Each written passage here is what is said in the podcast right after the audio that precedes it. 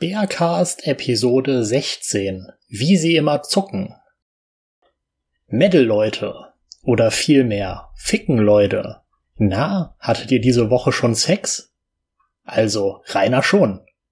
Nicht, dass er das jemandem unter die Nase reiben würde. Leute, jetzt übertreibt mal nicht. Hatte er doch schon ganz viele Male. Aber Beweisbilder haben sehr schnell die Runde gemacht und da Rainer die Bilder gemacht hat, ist auch klar, wer sie stolz verteilt hat. Genau darum geht es im ersten Text. Jenny liest euch eine geile kleine Sub in der Schanze oder Rainer wurde gelutscht vor. Darauf folgt die Endlösung der Mobbingfrage von Schichtarbeiter, gelesen von Mirror Master 5. Nach dem Text könnt ihr euch beruhigt zurücklehnen, ihr doch keine Cybermobber. Wie immer gilt, das ist die Meinung des Autors, das mag jeder anders sehen. Und zum Abschluss liest euch Jenny Rainer, das Inzest-Kaff und das falsche Leben im Richtigen von Dicker Katern vor. Hier wird noch einmal Bezug genommen auf die restlichen Altschauerberger Bürgerinnen und Bürger, die ja gerne im Dunkeln bleiben. Was bleibt zu sagen? Viel Spaß beim Anhören. Denkt dran, wenn ihr Lieblingsvorlesestimmen habt. In der Episodenbeschreibung gibt es Timestamps, die euch direkt zu den Abschnitten führen. Lasst uns ein Abo, ein Like und vor allem Feedback und Kommentare da. Wie das geht, steht ebenfalls in der Episodenbeschreibung. Medal off, ihr Lieben. Wie oft bist du gekommen? im zweistelligen Bereich, ich würde sagen zwischen 14 und 17 und irgendwann habe ich aufgehört zu zählen. Also ich glaube, es war irgendwas zwischen 20 und 22 Mal. Auf jeden Fall bin ich wundgefickt. Eine geile kleine Sub in der Schanze. Oder Rainer wurde gelutscht. Contentwarnung. Endlich ist es soweit. Rainer wurde von einer echten Frau angefasst. Das beweist eine ganze Anzahl an eindeutigen Bildern auf denen eine nackte Mulle auf Rainers Beinen liegt, ihre rasierte Muschi mit gespreizten Beinen präsentiert, mit seinem Pensi spielt und sogar Sperma auf den Lippen präsentiert. Dass die Bilder erstens Rainer und zweitens die Schanze zeigen, scheint unstrittig. Die Anzahl und Anordnung an Muttermalen auf dem Bauch stimmt. Ein Stück der Bauchnarbe ist zu sehen, ebenso diverse Objekte in Rainers Schlafzimmer. Wie konnte es dazu kommen? Eigentlich muss man die Frage umdrehen. Wie konnte es so lange nicht dazu kommen? War es vielleicht einfach eine Frage der Zeit, bis sich jemand aufmacht, um durch reale sexuelle Handlungen mit Rainer die Aufmerksamkeit von zigtausenden zu bekommen? Disclaimer.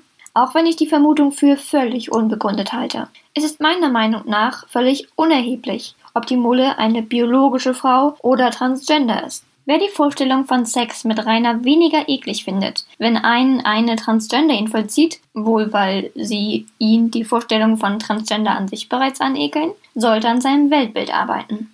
Davon ab, wie viele Post-OP Male-to-Female Transgender gibt es wohl in Deutschland und wie viele Frauen? Transkript eines kurz nach den Bildern geleakten Audiomitschnitts. Rainer, wie oft bist du gekommen? Frau. Im zweistelligen Bereich würde ich sagen zwischen 14 und 17 und irgendwann habe ich aufgehört zu zählen. Rainer, also ich glaube, es war irgendwas zwischen 20 und 22 Mal. Beide lachen. Frau, auf jeden Fall bin ich wundgefickt. Uah. Zum Glück verlassen wir an dieser Stelle kurz den Boden der Spekulation und ziehen uns auf den sicheren Boden der Wissenschaft zurück. Es ist quasi ausgeschlossen, dass Rainer nennenswerten Vaginalverkehr hatte und dabei eine Frau wundgefickt hat. Die durch das oft beschriebene Fettpad noch stärker verkleinerte (vergleiche Buried-Penis-Syndrom) geringe Größe des Speers ist dabei gar nicht das Hauptproblem. Deshalb muss und möchte ich mich gar nicht über kleine Pensi lustig machen. Mit ein wenig Gymnastik könnte der Speer durchaus in eine Körperöffnung eingeführt werden. Nein, die zwei eigentlichen Probleme für Rainer wären erstens Erektionsstörung. Sowohl psychisch (Nervosität, Stress gleichzeitig aber durch Pornografie geprägte überzogene Erwartungen, als auch physisch starkes Übergewicht führt nachgewiesenermaßen zu Impotenz. Gospring.de Erektile-Dysfunktion. Wie Übergewicht deine Erektion schaden kann. Fokus.de Fett verändert Hormone. Potenz in Gefahr. Wie ein dicker Bauch Erektion verhindert. Rainer ist in einer denkbar schlechten Verfassung, eine Erektion aufzubauen und aufrechtzuerhalten. Das ist kein Mobbing, sondern eine Tatsache. Zweitens. Kondition. Sex ist Leistungssport.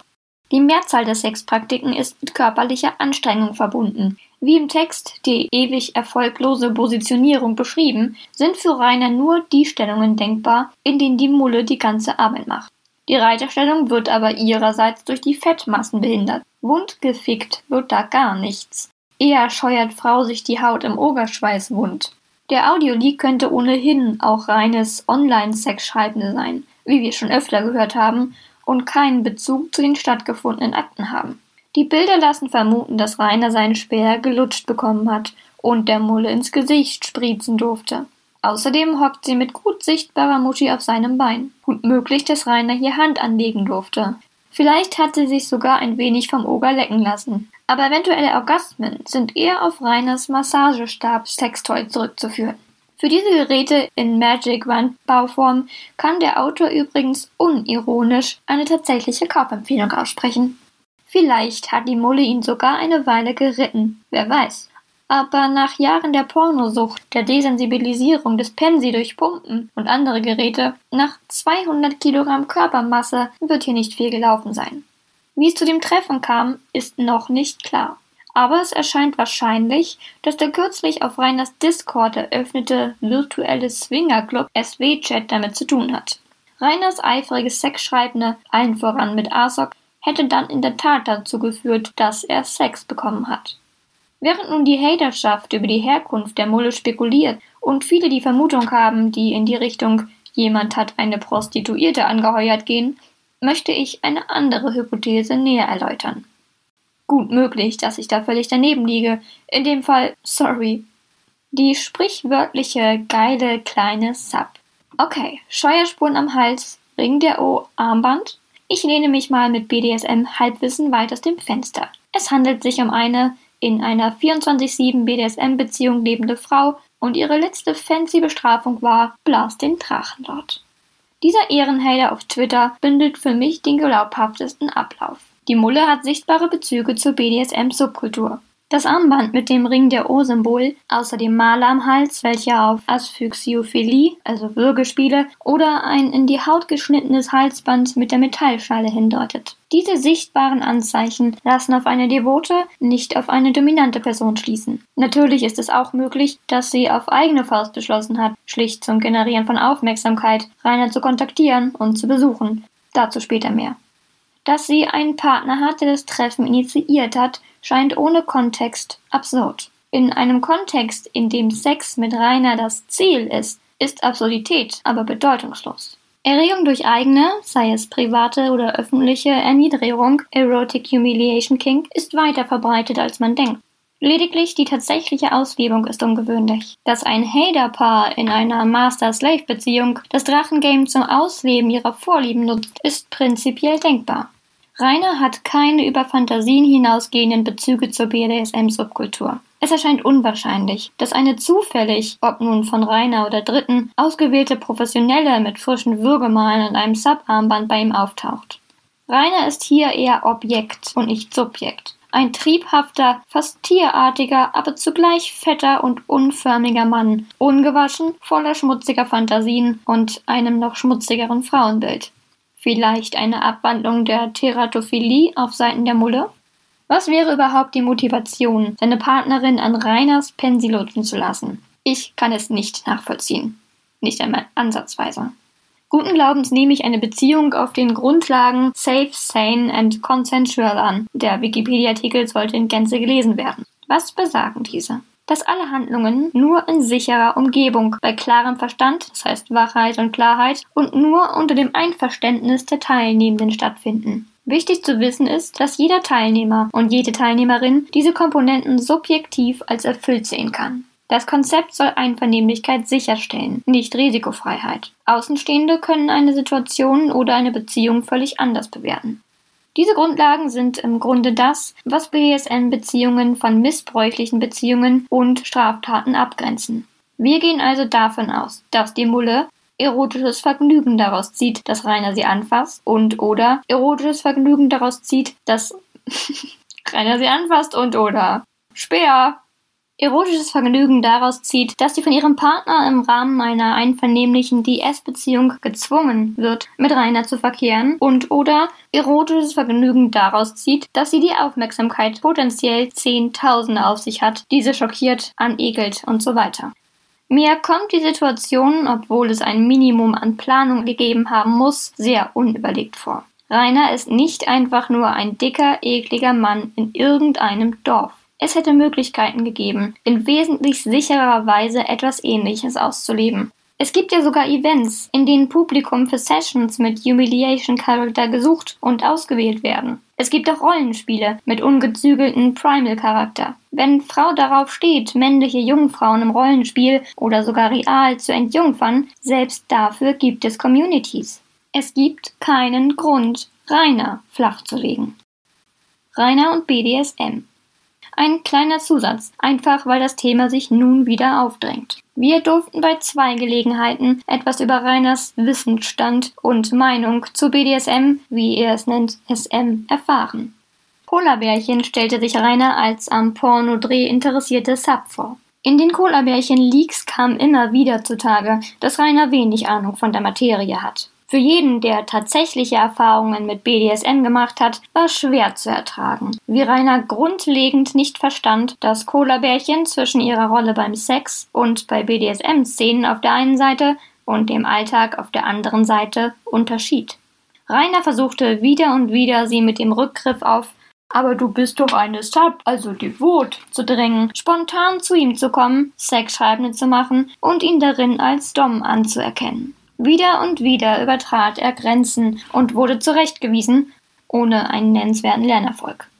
Anmerkung. Selbstverständlich war Cola-Bärchen als Persona nicht real, trotzdem an dieser Stelle Chapeau für ein sehr gutes Schauspiel, aus dem Rainer viel hätte lernen können, wenn er denn bereit gewesen wäre zuzuhören. Parallel dazu sprach er mit Sera-Bärchen über Cola-Bärchen als seine vorgebliche und vermeintliche Freundin. Diese, so Rainer, hätte seltsame Vorlieben und wolle gedemütigt werden und so. Ich habe in den gesamten Cola-Bärchen-Leaks keinerlei Hinweis auf einen Erniedrigungswunsch entdecken können. Die zweite Informationsquelle ist die von Rainer geschriebene Geschichte Abendrot, die als Kapital 11 in den erotischen Kurzgeschichten Band 1 erschien. Lesung Sperrkast Sondersendung 4 Erotische Kurzgeschichten Kapital 11 und 12.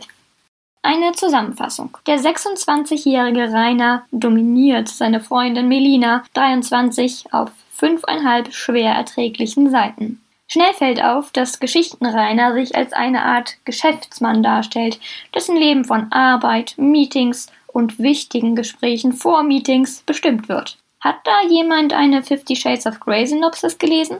Während Rainer in der Charakterbeschreibung den Zusatz Geschäftsmann erhält, hat Melina im Zusatz nur eine Eigenschaft, sie ist seine Freundin. In den im Kapital verstreuten Rückblenden erfahren wir, Rainer besitzt mehrere Clubs und lernt Melina in einem davon kennen. Geschichtenrainer ist auf fast niedliche Weise das Gegenteil von Realrainer. Nicht nur beruflich voll im Saft stehend, geht er außerdem abends joggen, da der Tag gefüllt ist mit bedeutenden Tätigkeiten. Kein Spaß. Steht da wirklich so drin. Von den Rückblenden abgesehen besteht die Handlung ausschließlich in Geficke. Melina wird mit reiner Spermadruck befüllt, denn wie üblich ist der Vorrat schier unerschöpflich. Und Rainer stellt fest, dass es schon hell wird und er arbeiten muss. Deshalb duscht er gemeinsam mit Melina und nimmt sich ihren geilen Arsch vor. Danach schickt er sie weg, da er noch arbeiten muss. Sie aber will natürlich weiterhin den Hahn, denn so erfahren wir, Melina ist sehr, sehr geil und unersättlich. Rainer bedroht sie mit nicht genannten Konsequenzen und geht in sein Arbeitszimmer, um mit mehreren Leuten via Kameraübertragung zu sprechen, damit für den kommenden Tag alles geklärt ist. Er ordnet seine Papiere und Melina erscheint mit Schürze und Tablet. Sie will letzteres abstellen und wieder gehen, aber stattdessen begrapscht Rainer sie und ihr nasses Geschlechtsteil. Er fingert sie zum Orgasmus und sie bepinkelt oder besquiddigt Rainers Hose dann muss sie ihm die Anzahl der heutigen Orgasmen nennen und lügt aus unerfindlichen Gründen. Es sind nämlich nicht nur neun, sondern zwölf. Anmerkung. Beachtet bitte die Parallelen zum Audioleak, in dem Rainer ebenfalls die vorgebliche Besuchsmulle in der Anzahl ihrer Orgasmen korrigiert. Rainer denkt wieder daran, dass er noch viel Arbeit zu tun hat, kein Scherz, und hat dann erneut Sex mit ihr. Es folgt ein längerer Rückblick, dann schickt er sie weg. Ende. In den Rückblicken erfahren wir etwas mehr darüber, wie real Rainer sich das Zustandekommen einer Beziehung vorstellt. Dies ist wie üblich davon geprägt, dass zwei Menschen nicht nur gegenseitig ihre Gedanken lesen können, sondern auch davon, dass die Frau der Geschichte eine reine Projektionsfläche für den Protagonisten darstellt. Ihre Bedürfnisse existieren vor allem, damit sich dieser daran abarbeiten kann. Folgerichtig wird die Beziehungsgestaltung zu Melina auch als Teil von Geschichten Reiners gut gefülltem Tagesablauf geschildert. Er hat viel zu tun, ist in jeder Hinsicht ausgelastet und erfüllt die Anforderungen. Ein echter Mann, potent und kompetent. Oder so ähnlich wird Real Reinerle sich das gedacht haben. Die Geschichte wird durch die ständige Betonung von Reiners beruflichem Stress beinahe wieder lustig. Rainer hat nur ein grobes Bild von BDSM, das sich offenbar in Fesselspiele, geschlagen werden wollen und Frauen, die es geil finden, zu gehorchen aufteilt. Außerdem scheint für ihn 24-7, also eine DS-Dynamik, die nicht auf wenige Stunden beschränkt ist, der Normalfall zu sein. Ich bin dankbar, dass die Besuchsmulle sich von Rainer wenigstens nicht hat fesseln lassen. Bei der Ignoranz des dicken Möchtegern-Doms und seiner Ungeschicktheit würde er vermutlich irgendwelche Knoten nicht mehr aufbekommen und müsste dann versuchen, mit seinen Spielzeugschwertern die Seile durchzuschlagen. Stillhalten, Babe, Kopf zur Seite. Die Unterwerfung im Rahmen einer DS-Beziehung ist für Rainer ebenfalls kein greifbares Konzept, was ja auch nur logisch ist, denn dafür braucht es zwischen Fremden oder Bekannten mindestens klare Absprachen. Noch besser eine stabile Beziehung als Grundlage, in der die Partner Dialoge führen und sich ständig rückversichern, wie es der anderen Person geht. Im Grunde also das Gegenteil von Reiners Entwurf einer Beziehung, in der man nicht viel reden muss und die Mulle Reiners Unzulänglichkeiten, Meinungen, Vorurteile und so einfach hinnimmt. Rainer verwechselt eine Sub mit einer Frau, die eine missbräuchliche Beziehung mit einem übergriffigen Mann führt. Das wird in Abendrot deutlich, in der Rainer typisch die Charaktere einfach alles geil finden, was die andere Person macht. Es gibt keine Absprachen, sondern nur den dominanten Geschichtenreiner, der ohne vorherige Absprache fesselt, skurrile Bestrafungen ausführt, die Grenze zwischen sexuellem Spiel und Alltag verwischt. Schlusswort. Sollte die Besuchsmulle und eventuell Komplizen enttarnt werden, könnte der Code Midas-Effekt mit ungeahnter Gewalt über sie einbrechen. Wie man es Rainer mal in Bezug auf dessen Pornhub-Eskapaden gesagt hat, die im Internet auffindbar sind und ihn sein Leben lang verfolgen könnten, sowas geht nie wieder weg. Sowas ist eigentlich kein Vergnügen wert und keine Aufmerksamkeit. Oder?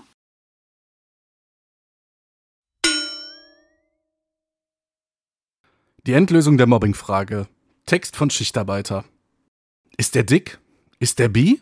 Wird er gemobbt? Das sind die weltbewegenden Fragen, die sowohl Fans, äh, Haider, als auch entsetzte Zuschauer des Altschauerberger Intelligenzabstinenzlers seit nunmehr sechs beschissenen Jahren umhertreiben. Grund genug, einen Blick über die Fachliteratur schweifen zu lassen, um final zu klären, ob der Schimmelschanzen-Usurpator Etzala tatsächlich sogar gemobbt wird oder auch dieser seine verqueren Vorstellungen ins Reich der Legenden gehört und sich dort einen Fensterplatz mit Sohn, jetzt geh mal zu die Mama und Freundin, jetzt nicht Babe teilt. An dieser Stelle taucht doch prompt das allererste Problem auf. Die Fachbücher sind häufig sehr verquastet geschrieben und drücken sich um eine eindeutige, kriteriengeleitete Definition, um ein möglichst großes Spektrum an Konfliktfällen unter dem Begriff Mobbing zu subsumieren. Konkret beschäftigen wir uns mit diesen vier Büchern, die sich dankenswerterweise nicht um eine Definition herumwinden. Katzer C. 2014 Cybermobbing, wenn das Internet zur Waffe wird. Berlin Heidelberg Springer Verlag. Kohleday C. 2018. Psychologische Selbsthilfe bei Mobbing. Zuversicht, Vertrauen, Veränderung. Wiesbaden, Springer Fachmedien. Litzke S. Schuha, Plättke M. 2013. Stress, Mobbing und Burnout am Arbeitsplatz. Umgang mit Leistungsdruck. Belastung im Beruf meistern. Mit Fragebögen, Checklisten, Übungen. Sechste Auflage, Berlin-Heidelberg, Springer Verlag. Teuschel P. und Heuschen KW. 2013. Bullying. Mobbing bei Kindern und Jugendlichen. Stuttgart, Schattenauer. Ein kurzes Vorwort zur Abgrenzung des Mobbings zum Bossing, Stuffing, Bullying und deren jeweiligen Cyberform. Je nachdem, ob es am Arbeitsplatz oder in der Schule auftritt, ob das Internet als Medium beteiligt ist und in welcher hierarchischen Beziehung Opfer und Täter zueinander stehen, gibt es verschiedene Begriffe für das gleiche Phänomen. Codelay 2018 schlägt folgende Unterscheidung vor. Seite 1. Am Arbeitsplatz durch Gleichgestellte Mobbing. Am Arbeitsplatz über Medien Cybermobbing. Am Arbeitsplatz durch Vorgesetzte Bossing. Am Arbeitsplatz durch Untergebene Stuffing. An der Schule Bullying. An der Schule über neue Medien Cyberbullying. Wir wollen es hier nicht mit Haarspaltereien aufhalten und schauen uns an, ob und inwiefern der Art von Mobbing, Bullying oder anderen Cybervarianten insgesamt betroffen ist. Erstens Zwangsgemeinschaft. Ein wichtiges Kriterium in das Vorliegen einer Zwangsgemeinschaft, Litzke Schuh und Plättke 2013, Seite 101, aus der Opfer nicht konsequenzlos ausbrechen kann, wobei man zwischen Arbeitsplatz und Schule unterscheidet. Mobbing bezeichnet allein solche Konfliktlagen, die am Arbeitsplatz stattfinden. Mobbing liegt vor, wenn eine Person am Arbeitsplatz häufig über einen längeren Zeitraum schikaniert, drangsaliert oder benachteiligt oder ausgegrenzt wird. Litzke, Schuh und Plättke 2013, Seite 101. Bullying bezeichnet im angelsächsischen Sprachgebrauch eben dieses feindselige und systematisierte Schikanieren anderer und findet sowohl am Arbeitsplatz Workspace Bullying als auch in der Schule Anwendung. Täuschel und Heuschen 2013 Seite 4. Mobbing ist ein Geschehensprozess in der Arbeitswelt, in dem destruktive Handlungen unterschiedlicher Art wiederholt über einen längeren Zeitraum gegen Einzelne vorgenommen werden, welche von den Betroffenen als Beeinträchtigung und Verletzung ihrer Person empfunden werden und dessen ungebremster Verlauf für die Betroffenen grundsätzlich dazu führt, dass ihre psychische Befindlichkeit und Gesundheit zunehmend beeinträchtigt werden, ihre Isolation und Ausgrenzung am Arbeitsplatz zunehmen, dagegen ihre Chance auf eine zufriedenstellende Lösung schwinden und der regelmäßig im Verlust ihres bisherigen beruflichen Wirkbereiches endet. Täuschel und Täuschen 2013 Seite 14. Rheinhalle befindet sich in keiner Zwangsgemeinschaft mit den Haidern, ist seit 2006 aus der Sonderschule raus und seit Jahresbeginn 2020 offiziell gewerbeunfähig. Das formale Kriterium der Zwangsgemeinschaft ist also nicht erfüllt. Selbst in den Jahren 2015 bis 2019, in denen der formal gewerbetreibend war, hat er kein reguläres Erwerbseinkommen bezogen, sondern war auf Spenden, also Schenkungen seiner vermeintlichen Mobber angewiesen. Die Häufigkeit und Höhe dieser Schenkungen konnte er aber nicht willentlich durch quantitative oder qualitative Änderungen seiner Arbeitsleistung beeinflussen und war deshalb der Willkür der angeblichen Heidern ausgeliefert, die ihn teils ironisch finanziert haben, damit er sich auch weiterhin im Internet der Lächerlichkeit preisgeben kann. Selbst wenn man die Drachenschanze für diesen Zeitraum als seinen Arbeitsplatz betrachten würde, dann hätten sich die Besucher lediglich in öffentlichen Gelände vor dem Altschauberg 8 aufgehalten und nicht am vermeintlichen Arbeitsplatz selber und wären für ihn jederzeit durch eine einfache Schließung der Fenster auszublenden gewesen, zumindest dann, wenn Reinerle auf deren Zerstörung verzichtet hätte. 2. Gleichrangigkeit. Bullying erfordert die Gleichrangigkeit des oder der Täter und des Opfers. Bullying is not a conflict, it's a peer abuse. Hazelden Foundation 2009. Der Begriff Peer Abuse, den man mit Missbrauch unter Gleichrangigen bzw. Gleichaltrigen übersetzen könnte, stammt von Elizabeth Bennett 2006. Täuschel und Heuschen 2013 Seite 7. Die Haider sind weder des Ogers Mitschüler noch seine Arbeitskollegen und ihm wahrscheinlich zum allergrößten Teil sowohl in ihren sozialen und wirtschaftlichen Lebenslage als auch ihrer Bildung und Intelligenz deutlich überlegen. Von Gleichrangigkeit kann also nicht die Rede sein. 3. Vereinzelung des Opfers, Ausschluss von Gruppenkonflikten. Bullying betrifft immer ein einzelnes Opfer. Täuschel und Heuschen 2013, Seite 46. Auch dieses Kriterium scheitert mit Pauken und Trompeten, weil das Drachengame Teil einer größeren Internet-Subkultur ist, die im Allgemeinen sämtliche kuriosen Gestalten rezipiert, die sich durch obskures Verhalten oder impotente Aggression im Internet vor den Augen der Welt zur öffentlichen Nachtnummer degradieren. Rainer mag zwar im deutschsprachigen Raum deren prominentester Vertreter zu sein, ein Alleinstellungsmerkmal hat er aber nicht. Wer die gesammelten Werke des Lars in irgendeiner Form kommentiert, der kennt mit an Sicherheit grenzender Wahrscheinlichkeit auch mindestens einen von Mimon Baraka, Lukas Heil, Christian Martin Schön oder Eduard Käseberg und findet diese nur unwesentlich sympathischer als den mittelfränkischen Mikropenis-Moppel. Hinzu kommen Marion Lissi Schweighöfer-Hofer, ein paar unironische White Knights, neuerdings wohl ein paar Kaschbar von der NWO und das mysteriöse Hilfsphantom, die den Lad bei seinem unermüdlichen Kampf gegen Hass und Mobbing und das Schwinden der Käsemagaroni-Vorräte heldenhaft unterstützen. 4. Feindseligkeit und Aggression. Cybermobbing ist jedes Verhalten, das von Individuen oder Gruppen mittels elektronischer oder digitaler Medien ausgeführt wird und wiederholt feindselige oder aggressive Botschaften vermittelt, die die Absicht verfolgen, anderen Schaden oder Unbehagen zu bereiten. Tokunaga 2010, Katzer 2014, Seite 60. Bullying bezeichnet im angelsächsischen Sprachgebrauch eben diese feindselige und systematisierte Schikanieren anderer und findet sowohl am Arbeitsplatz Workspace Bullying als auch in der Schule Anwendung. Täuscheln und Heuschen 2013 Seite 4. Das Drachengame ist nicht per se feindlich, sondern spiegelt im Großen und Ganzen Reinerles eigenes Verhalten wider. Nach dem fingierten Heiratsantrag am Mittwoch gab es etliche Solidaritätsbekundungen für ihn und auch seine kurzlebigen Versuche, durch Laufen oder Radfahren sein krankhaft adipöses Körpergewicht zu reduzieren, sind auf positive Resonanz gestoßen. Selbst bei Besuch an der Schanze verhalten sich Haider bis auf wenige seltene Einzelfälle absolut friedlich und nutzen bei Beleidigung ogerlicherseits lediglich ihr Recht zum Gegenschlag. Das Game ist nicht von Feindseligkeit gegenüber seinem Haupt-NPC geprägt, sondern von der Belustigung über die unfreiwillig komischen Blamagen Larts bis hin zur Häme über seine von krasser körperlicher und geistiger Unfähigkeit gezeichneten Attacken auf die Besucher. Sogar die Übernahme der Bezeichnung als Heiler ist eine selbstironische Aneignung dieser höchst ogerlichen Wortneuschöpfung. Dass er gehasst und daher schikaniert wird, ist nicht mehr als ein paranoid-narzisstisches Hirngespinst, mit dem er sein eigenes Versagen in allen Lebensbereichen auf andere Weise als mit seiner persönlichen Minderbefähigung erklären kann. Tatsächlich wird er nicht gehasst, sondern rangiert in der Gefühlwelt seiner entsetzten Zuschauer innerhalb eines Spektrums zwischen maximal unsympathisch und bizarr lächerlich. 5. Schadensabsicht und Schikane. Cybermobbing ist jedes Verhalten, das von Individuen oder Gruppen mittels elektronischer oder digitalen Medien ausgeführt wird und wiederholt feindselige oder aggressive Botschaften vermittelt, das die Absicht verfolgt, anderen Schaden oder Unbehagen zu bereiten. Tokunaga 2010, Katza 2014, Seite 60. Bullying bezeichnet im angelsächsischen Sprachgebrauch eben dieses feindselige und systematisierte Schikanieren anderer und findet sowohl am Arbeitsplatz Workspace Bullying als auch in der Schule Anwendung. Täuschel und Heuschen 2013 Seite 4.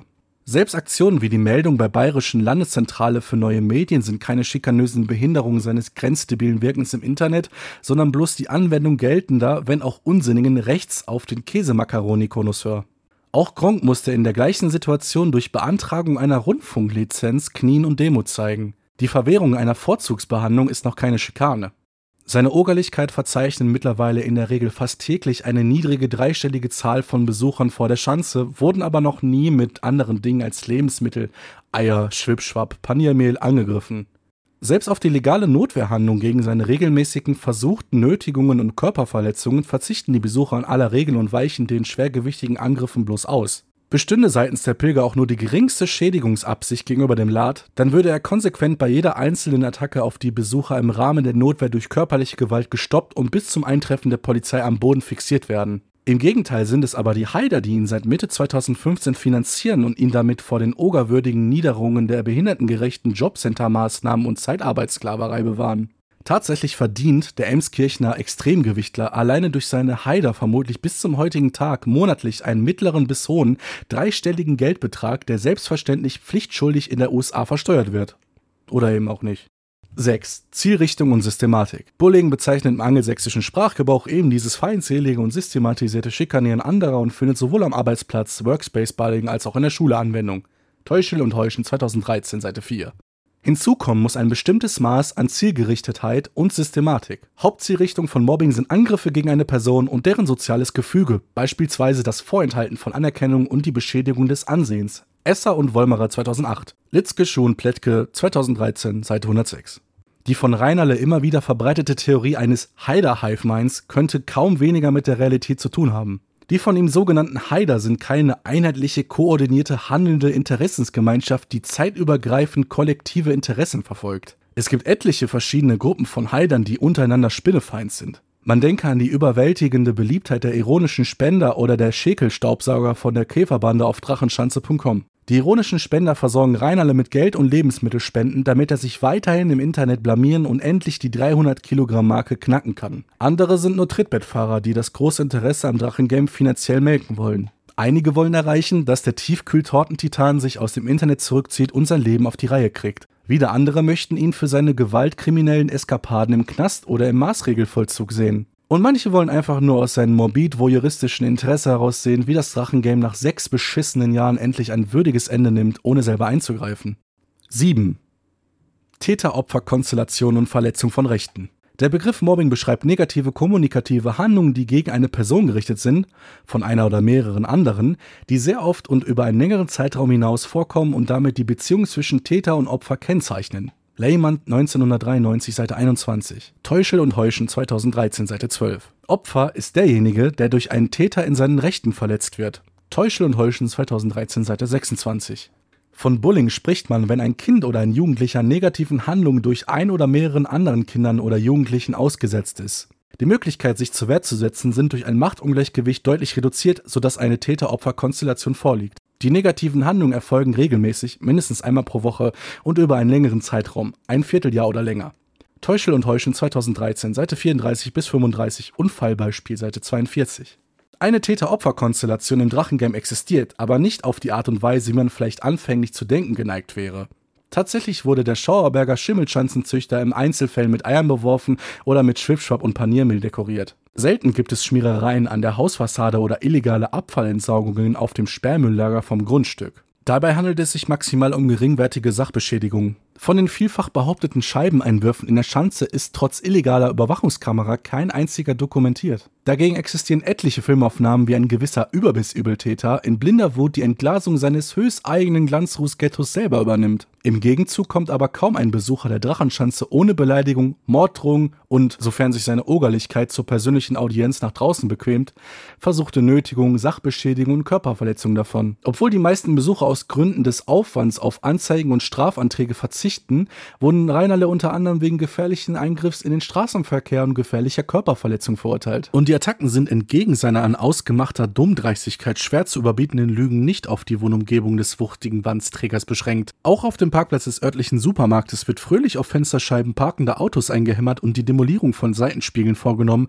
weil sich ein gewisser Gummipuppengradler schief angeschaut fühlte. 8. Regelmäßigkeit, Wiederholung und Dauer. Ein Schüler oder Schülerin ist Gewalt ausgesetzt oder wird gemobbt, wenn er oder sie wiederholt über einen längeren Zeitraum den negativen Handlungen eines oder mehrerer Schüler oder Schülerinnen ausgesetzt ist. Täuschel und Heuschern 2013, Seite 11. Von Bullying spricht man, wenn ein Kind oder ein Jugendlicher negativen Handlungen durch ein oder mehrere andere Kinder oder Jugendlichen ausgesetzt ist. Die Möglichkeiten, sich zur Wehr zu setzen, sind durch ein Machtungleichgewicht deutlich reduziert, sodass eine Täter-Opfer-Konstellation vorliegt. Die negativen Handlungen erfolgen regelmäßig, mindestens einmal pro Woche und über einen längeren Zeitraum, ein Vierteljahr oder länger.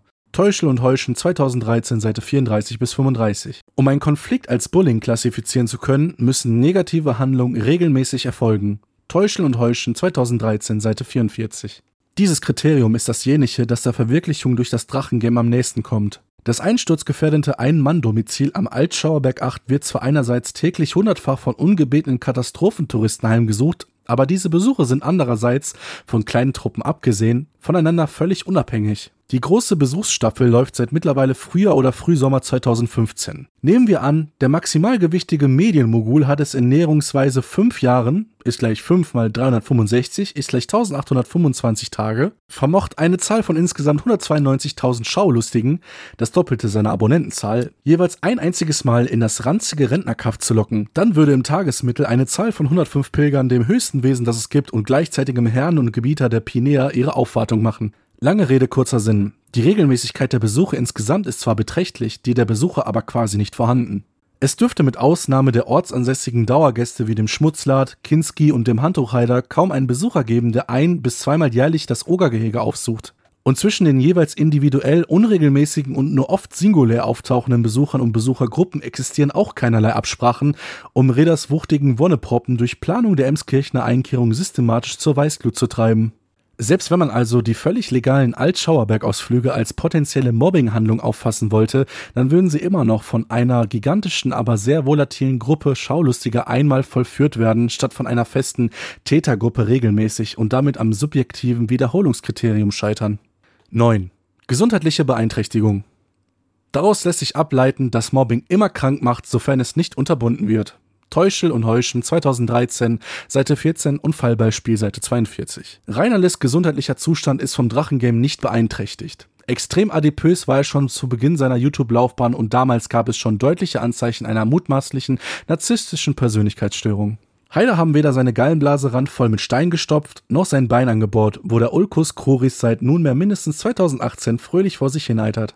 Im Gegenteil wird der wenig gesundheitsbewusste Speckspazierträger in den Kommentaren seiner Videos von Heidern regelmäßig auf sein selbstschädigendes Verhalten und dessen potenziellen Folgen hingewiesen, sowie zur Änderung seines gesundheitsgefährdenden Lebensstils aufgefordert. Auch betont er ständig seine Stärke, dass er niemals aufgeben werde.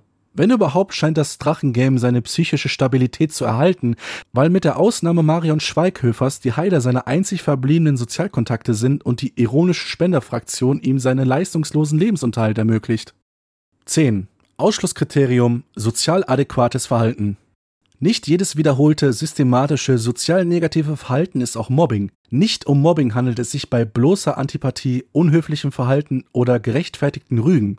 Litzke, Schuh und Plättke, 2013, Seite 102. Die Ablehnung, die Reinerle persönlich für sein aggressives Verhalten, seine ständigen Lügen und Heucheleien und seine völlig unbegründete Arroganz erfährt, ist objektiv gerechtfertigt. Das Problem ist sein eigenes Fehlverhalten und nicht die kalkulierbaren und weit überwiegend berechtigten Reaktionen darauf. Hinzu kommt die konsequent unterirdische Qualität seiner sämtlichen Erzeugnisse, angefangen bei Unterhaltungsvideos und Let's Plays, über Musik bis hin zu Wix-Geschichten und Buttplug-Praxiseroberungen. Er versagt regelmäßig bei den einfachsten Dingen wie der Schnittsetzung bei Fürzen und der Erstellung von Thumbnails, obwohl er nach eigenen Aussagen über acht Jahre Erfahrung mit der Videobearbeitung hat und davon allein vier in beruflicher Tätigkeit.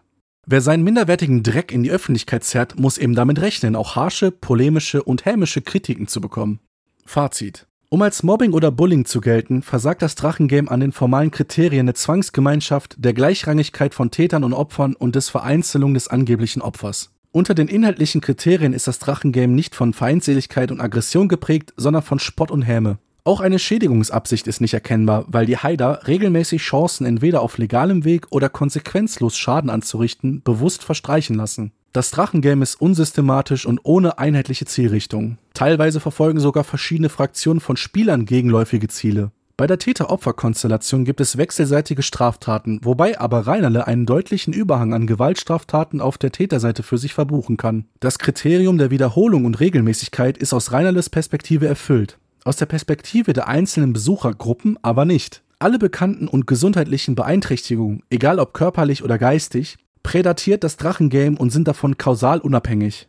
Die überwältigende Mehrheit der vermeintlich negativen Handlungen ist im Kontext des ogerlichen Betragens und der Qualität seiner Kunstwerke sozial adäquat und daher kein Mobbing. Die gesamte Biografie des Larz ist eine Geschichte des Versagens auf ganzer Linie und in allen nur denkbaren Lebensbereichen. Das Märchen von den Heidern und vom angeblichen Mobbing war und ist die selbstwerterhaltende Legende eines narzisstischen Kindkopfs, das nur die offensichtliche Diskrepanz zwischen der eingebildeten Grandiosität und dem realen Scheitern überbrückt. Dafür muss die altbekannte Verschwörungstheorie von der böswilligen Beeinträchtigung durch hasserfüllte Neider zusammengesponnen werden, die anstelle der selbstverschuldenden Unfähigkeit als nicht kompromittierende Erklärung des eigenen Versagens herhalten soll.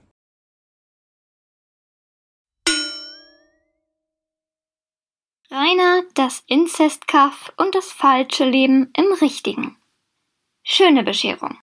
Bumsti hat Geburtstag und nachdem am 2.8.2019 die Physik der Unterkieferbewegungen neu definiert wurde, hat sich die Haterschaft verständlicherweise hohe Erwartungen für das Folgejahr gemacht. Verständlicherweise? Nun ja, eigentlich hätte man es besser wissen können. Meistens passiert im Game einfach nichts, wenn man es erwartet. Und wenn etwas passiert, dann unerwartet und umso heftiger. Alle Welt wartet auf die große Geburtstagsfete im August. Dabei passierte die große Stoßscharrenaktion doch schon im Vormonat. Jahrelang fiebert man dem Glanzros entgegen, und dann wird plötzlich das Scheunendach klein gemacht. Hätte man es nach dem Ausbleiben neuer Schanzenfeste nicht besser wissen können? Hätte man. Und dennoch ist etwas passiert. Der 2.8.2020 war der Tag, an dem sich die Polizeiinspektion Neustadt an der Aisch, Pinea, endgültig hat vorführen lassen. Dieses endgültig ist großzügig gesetzt.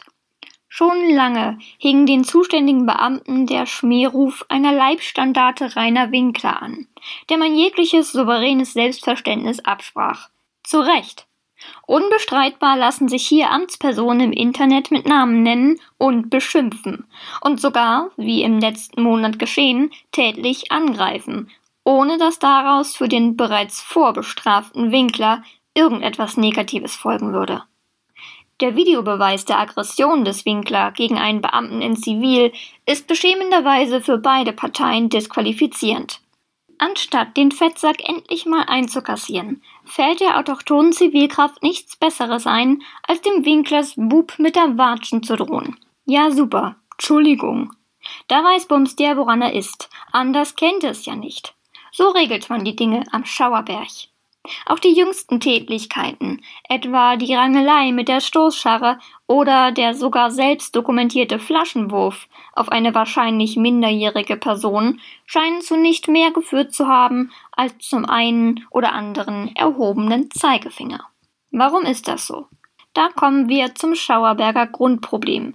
Die völlig falsche Einschätzung, wie all dem Trubel beizukommen sei, den das Drachenspiel so mit sich bringt. Auch wenn sich die Anwohner immer mal wieder negativ über den Winkler äußern, auch wenn die Polizei von seinem Tun zweifellos genervt ist, irgendwie kommt man nicht um den Eindruck herum, dass es aus Schauerberger Sicht alles auf ein großes Wir gegen die hinausläuft. Wir, das ist man selbst und eben per Geburtsrecht auch der Winklersbub, der ja nur sei Zeug im Internet machen will. Die, das sind die Ortsfremden, die aus ganz Deutschland angetourt kommen und die Attraktion mal in Natura erleben wollen. Warum das eigentlich so ist, schnallen die erzblöden Bauerntölpel natürlich bis heute nicht, weil sie keine Ahnung davon haben, was Reiners Zeug eigentlich im Detail ist. Und so wurde zum 31. Jahrestag des unfreiwilligen Zölibats das berühmte Dorfverbot real. Man kann sich das Bild kaum vorstellen aber irgendein Polizeibeamter der Pinea hat doch tatsächlich mit Kinderstraßenkreide einen Strich gezogen und mit krakeliger Schrift nicht übertreten mit Ortsverweis dazu geschrieben. Und gesichert wurde die sprichwörtliche rote Linie mit einer Mannschaftsstärke, die auch locker der innerdeutschen Grenze würdig gewesen wäre. Wir gegen die, ein Dorf im Abregelungszustand mitten in Deutschland. Dieser Zustand ist, um auf das Adorno-Zitat im Titel zurückzukommen, Resultat der über Jahre hinweg gelebten Schauerberger Sturheit, die auf dem grundlegenden Fehlschluss fußt, man könne gleichzeitig den Winkersbuben in Ruhe sein Zeug machen lassen und trotzdem seine Ruhe haben. Das Falsche am Altschauerberg, das Krebsgeschwür, der Aggressor, das ist Rainer. Solange seine adipöse Präsenz das Kommen und Gehen im Dorf verursacht wie der Mond die Gezeiten, solange verläuft das Leben der Schauerberger in falschen Bahnen, und innerhalb dieses falschen Lebens kann es kein richtiges, also kein ruhiges, normales, gutbürgerliches geben. Es übersteigt den wenige Kilometer weitreichenden Horizont dieser Leute, dass man das Problem am falschen Ende angeht, wenn man versucht, gegen die Besucher vorzugehen, anstatt gegen denjenigen, wegen dem überhaupt Besucher zum beschaulichen Schauerberg kommen. Das ist, als wolle man rundherum um einen leckenden Deich Leute mit Wassereimer aufstellen, die das eindringende Wasser Eimer für Eimer zurück ins Meer kippen, anstatt die Löcher zu stopfen. Das Loch im Schauerberg ist freilich ein Arschloch, nämlich Rainer. Nur so dumm und alltagsstarrsinnig sind die Schauerberger, dass sie verinnerlicht haben, das war schon immer da, das gehört so. Deshalb ist diesen Menschen, die trotz online verfügbarer Beweise für endlose Ruhestörung durch Schein, Brüll, Heulen und wie, wie, wie, wie, wie nichts gegen den Despoten in ihrer Mitte unternehmen, sondern ihn teilweise sogar unterstützen, auch nicht zu helfen. Helfen wird auch die aktuell geltende Allgemeinverfügung auf lange Sicht nichts. Es ist den Gezeiten schließlich zu eigen, dass die Flut immer wieder kommt. Das war der Speercast. Danke fürs Zuhören. Bis zum nächsten Mal. Medal off.